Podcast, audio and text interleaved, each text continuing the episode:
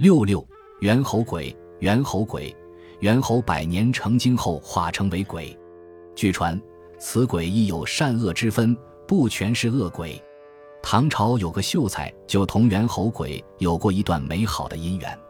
唐代宗广德年间（七百六十三年至七百六十五年），秀才孙克因科举落地而滞留洛阳，身无分文，穷愁潦倒，无所事事，落魄游荡。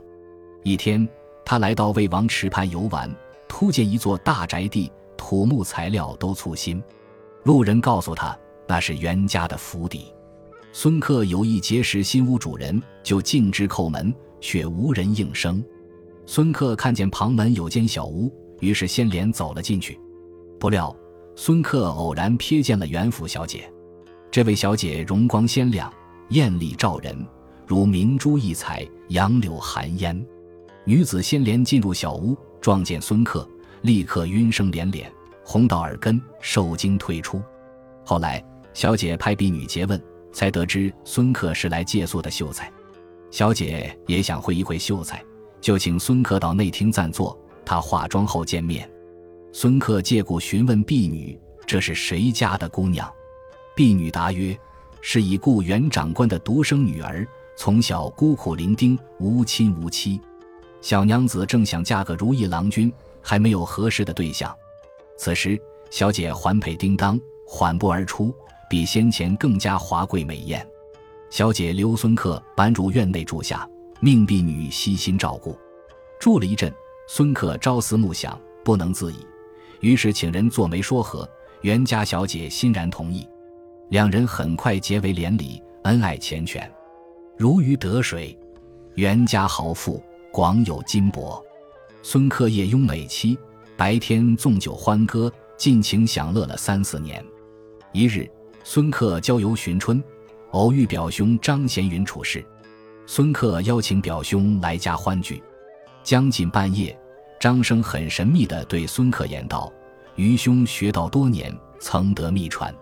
刚才看到你的气色，脸上妖气很浓，不知是何缘故。”孙克执迷不悟，说道：“没有什么意外遭遇啊。”张生沉下脸来，严肃说道：“我观察你的神采，阴夺阳位。”真经已耗，面色青黄，骨骼将要化为黄土，必定是妖怪缠身所致。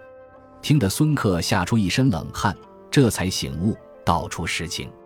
张生大惊道：“这就是了，你遇上妖怪了。”孙克提到自己亏得袁氏，才免于落魄冻饿，不愿意忘恩负义。张生大怒，说服孙克斩断情丝，做一个大丈夫。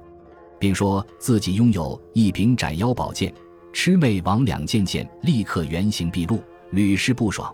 明日借给你，妖怪必然狼狈显形。第二天，孙克携剑隐藏在卧室内，心里矛盾重重。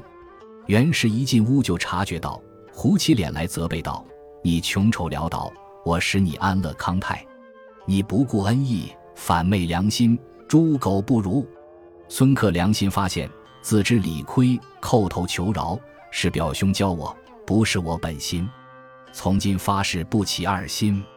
袁氏很快搜出那把斩妖剑，用手将它寸寸折断，就像掰断仙藕似的。孙克顿时吓得魂飞天外。过了几天，孙克将实情告诉张生，张生吓跑了。十多年间，袁氏生育两个孩子，治家很严。孙克到首都长安，拜见老朋友相国王进，王进将他举荐到江西为官。孙克带着全家赴任，一路之上，袁氏见青松高山，常注目神往，若有所思。传到端州，经广东肇庆，袁氏对丈夫说：“离此地半里城，江边有座霞山寺，我家旧门人会幽和尚住在寺里，分别数十年。”想去看看他，抵达霞山寺，袁氏带着两个儿子径直去拜访老和尚慧幽，路径很熟。孙克感到惊异，袁氏见到老僧，将一只碧玉环献上，说道：“这是寺院中旧物。”慧幽听了莫名其妙。晚斋后，有十几只野猿碧碗碧从高松跃下，在寺的平台上吃食。他们吃完后。攀援藤萝而嬉戏跳跃。袁氏看了内心凄恻，提笔在四壁上题诗一首：“刚被恩情一此心，五端变化几烟尘。不如竹板归山去，长啸一声烟雾深。”写完置笔于地，爱抚着二子的头顶，哀痛数声，与孙客永别。突然间，撕裂衣服，化为老袁，一声长啸，跃上高松，追赶众猿而去。孙可惊惧，失魂落魄，携二子悲泣，去询问慧幽和尚。慧幽顿时醒悟，说道：“此猿是我做小沙弥时所养。唐玄宗开元七百一十三年至七百四十二年年间，高力士经过本寺，爱此猿聪明灵活，用金帛换去，带到洛阳献给天子。